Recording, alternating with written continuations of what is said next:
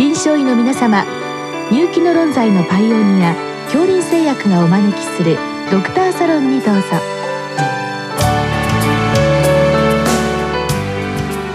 今日はお客様に千葉大学医学部附属病院泌尿器科講師坂本真一さんをお招きしております。サロンドクターは青い会柏田中病院糖尿病センター長山内俊和さんです。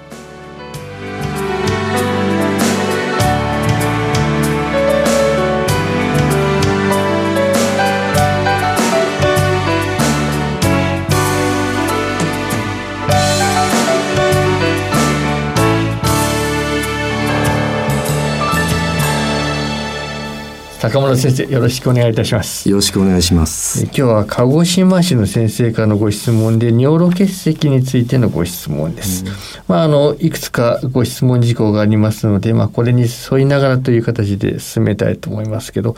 まず先生この尿路結石の原因についてということなんですけど、うん。はい、これなかなか難しそうですけれども いかがなんでしょうか？ね。まあ基本的にその結晶と結石という違うんですよね、はあ、結晶というのは、まあ、あの飽和して誘拐溶解できなくなってしまった結晶の塊が結晶です。そ尿中などあの検査すると結晶を認めて、まあ、基本的にはその例えば検査部の方とかが結晶の形によってこれは臭酸結石臭酸の結晶とか湿疹結晶とか言うんですけど結晶と結石まず違うんですよね。結石というのはやはり結晶の中にまた有機物質結晶って無機質ですから本当に成分ですからそこにマトリックス成分などの有機物質がくっついて結石になるんですよね。ですのででその結晶があったとしても例えば試験管の中で結石作ろうと思っても結石はできません絶対に。でそので体の中で結晶がまずその例えばあの腎臓内できた場合、その周辺からまたその結晶が例えば組織を障害したりあるいはサイトカインとか、ケモカインなどを出してそこからマトリックスみたいなのがだんだんできてきましてそのマトリックスと融合して無機質と有機物が融合して結石になります。ですので結石ができるというメカニズムというのは非常にあの複雑ですけども、もう基本的にはそのような有機物と無機質のインタークションというか、結合みたいな、結合でできます。はい。それから種類なんですけど、はい、まあこれはあのある程度まあ種類によるまあ頻度みたいなね、うん、あのこれあるかと思いますけど、このあたりご紹介願えますか？はいちょうどあの自分があの責任者になりまして2015年に日本全国の疫学調査という尿路結石の、えー、調査を行いました、はい、その結果ですと一番頻度が高いのがカルシウム週酸カルシウム結石ですね、うん、主に。それが大体8割ぐらいです。そしてその次に多いのが、えー、尿酸的な結石は大体3.4%、うん、その次に、まあ、遺伝子性の結石ですと湿疹結石が1%、うんそれで以前は非常に多かった感染性の結石があるんですけど、はい、例えば1965年ぐらいの調査の時は大体7.5%が、えー、2番目に本当に多い結石や感染性結石だったんですけど、うん、今回の2015年の疫学調査では0.7%ということで日本で過去、えー、50年間で感染性結石は本当に10分の1ぐらいに減ってます。ですので大体そのような頻度が内訳となります。尿酸結石というのは意外に少ないものなんですね。そうですね大体その、まあ、1960年代ぐらいから見ても大体5%前後で推移したんですけども、はい、今回の調査では3%で下がってます。それで、まあ、今回の結石の本当に調査で特徴的なのはやはり結石の増加率が50年間ずっと連続したのが今回初めて飽和したというか少し下がったんですよね。ですのでそれがもしかしたら尿酸結石が下がった一つの原因でもあるかもしれなくて、はい、もしかしたら尿酸結石というのはおそらく皆さんご存知のようにやはり体質メタボリックと関係すると言われていますので、はいはい。はい、やはり日本人が過去の10年間で、そのメタボリックに対する認知度が上がったあるいは食生活が以前より改善されて、うん、その尿酸結石になりやすいような因子が日本国民として減った可能性もあるのかなと推測しております。まあ、あのこの尿路結石の予防についてというのが次のご質問ですけど、はいうん、そうなりますとも、まあ、まず第一番にやはりメタボ体質を改善するというのは出てくるわけですね。いやおっしゃる通りだと思います。メタボリックの体質はやはりシュウ酸カルシウム結石にも影響しますので、はい、先ほど尿酸結石の話もありましたけど、うん、やはりシュウ酸と尿酸はメタボリックによって非常に大きく変わってくると言われてますので、うん、その影響は大きいと思います。うん。まあ、これに絡むかもしれませんけどやっぱり食習慣ですか、まああのいつ頃食べるとか関係するんでしょうか？そうですね。食習慣は非常に大事だと思いますね、それで基本的にプリン体の多いものというのはお肉類とか、まあ、ほうれん草も多いと言われてますけど、はい、まあ、週酸も多分多いと思いますけど、うん、あのそのまあプリン体の多いもの、まあ、ビールもある意味プリン体多いですけどそのようなものを、やはり摂取すると週酸の濃度は明らかに上がります。ははそれ先ほど今タイミングとおっしゃいましたけど、うん、おそらく大体欠席ができやすいタイミングというのは、はい、自分たち泌尿器科医が一番考えるのは大体夜寝てる時なんですよね。やはり寝てる時というのは水の補充がないですし汗もかきますよね。ですので特にその夜例えば変な話ですけど、ビールを飲んで焼肉を食べて、はい、それで喉乾いた状況にいると、尿中の臭酸濃度は非常に上がりますのでそういうようなことはやはり臭酸カルシウムの予防という意味ではやらない方がいいということが言えるかもしれません。ああなるほど。夜寝てる間に割りできやすいということですか、はい、そんなに短期間にできるもんなんでしょうか？非常に重要な点だと思うんですけども、はい、自分たち泌尿器科医では血石の換算は本当に夏を過ぎたぐらいですね。9月とか10月ぐらいに非常に増えるんですよね、はい、それで逆に冬の間比較的少ないです。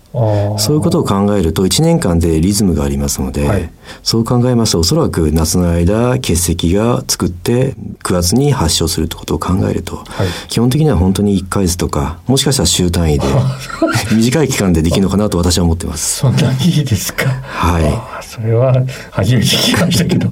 なんとなくイメージとしては長い間にという気がしますけど、はい、そうでもないものなんですね。そうかもしれませんね。はい。でまあ今ちょっとお話戻しますけれども、うん、まあ尿酸結石自体は少ないですけど、尿酸と臭酸との、うん、まあ何らかの相互作用、はい、これで石ができやすいということも事実としてあるということでしょうか。そうですね。文献などによりますと基本的には例えば高尿酸血症を伴う人痛風患者さんに多いと思うんですけども、うん、痛風患者さんで明らかに増える結石というのは、うん、尿酸結石むしろ臭酸結石と言われているんですよね。それそのメカニズムの一つとしましてはやはり、えー、尿酸の濃度が上がると臭酸の、えー、飽和度といいますか溶解度が少し下がってしまって結晶化しやすいという話もございますので、うん、本当にその尿酸値が高い方というのは、尿酸結石はもちろん。気をつけなくちゃいけないですけど、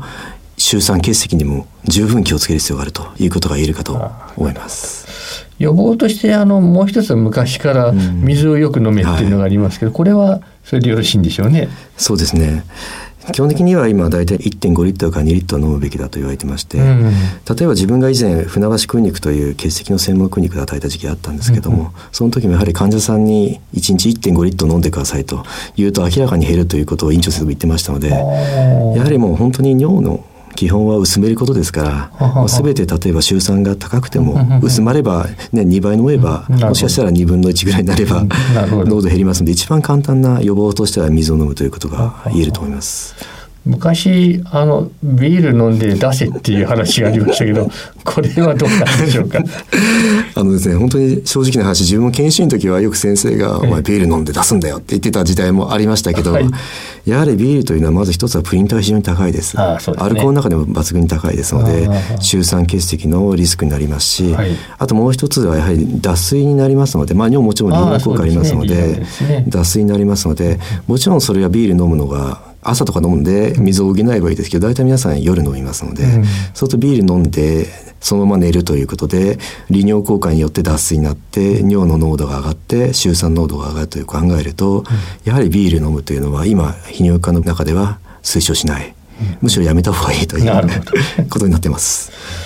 治療方針なんですけど、はい、まあ、我々よく、まあ、何ミリの石がありますみたいなもの超音波で出てくるんですけど、はい、これどうしようといつも考えるんですけど、これはいかがなんですか、はい。まあ、結石に関しては以前からあるのが体外衝撃波でして、はい、まあ、体外衝撃波の基本的に適応とは大体1センチより小さい石と言われてます。うん、あそうなんですか、はいでその小さい石であれば体外衝撃で割ってもいいと思うんですけども、最近やはり構成鏡という尿管にある結石を割る内視鏡以前からあったんですけど、うん、それに加えて今軟性鏡といういわゆる気管支鏡みたいなものですかね、はい、であの柔らかいあの曲がることのできる内視鏡で治療もできますので、うん、例えば腎臓の石を体外周期割ったとしても石が出たかどうかは次の日レントゲン見てあなんか石出たみたいだねとかまだ残ってねって言われたのが今軟性鏡で手術すると目の前で取れたよと言って手術終わった時にはもうこれが石だよって見せることできます。ですので非常に結果が分かりやすいので、うん、どんどんその軟性鏡の手術が増えているのが現状でもあります。うんうん、まあむしろ衝撃波は減ってきている。はい。まあ、かなり痛いとかっていう話もありましたこれも絡むんでしょうか？そうですね。体外衝撃の場合結構あの日帰りで行う場合もありますので、はい、そうすると麻酔薬も限界があります。それで座薬などで対処するとやはり痛みはどうしても出てしまいます。そういう意味でも体外衝撃の痛みという意味はあのリスクはあるかなと思います、まあ、内視鏡のが確実に取れるんですよね。はい、えー、おっしゃる通りですね、まあ、そういったものもあるのでもうだんだん内視鏡の時代になってきたということですね。そうですね、うんでやはり例えば合併症の多い方だと体外衝撃波というのももちろん大事ですので全身状態含めた考えもあるかと思います。なるほどですね。この3ミリとか4ミリとかちっちゃいこれはいかがなんでしょうか、うんそういう石ですと基本的にはものすごい症状があれば治療したり、うん、あるいはあのステントという、まあ、脇を通るような管りたりしますけど、うん、基本的には症状なければ基本的にあの経関節見ることが多いです今。そしてやはり尿管の拡張する作用として、アルファ1ブロッカーという薬が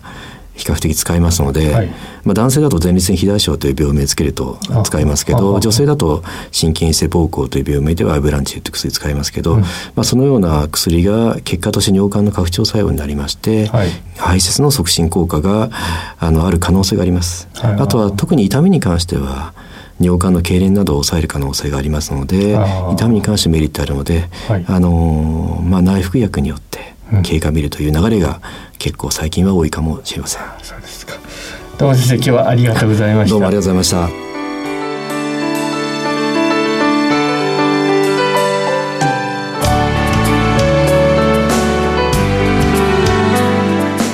今日のお客様は千葉大学医学部附属病院泌尿器科講師坂本真一さんサロンドクターは青い会柏田中病院糖尿病センター長山内俊和さんでした。それではこれで恐林製薬がお招きしましたドクターサロンを終わります。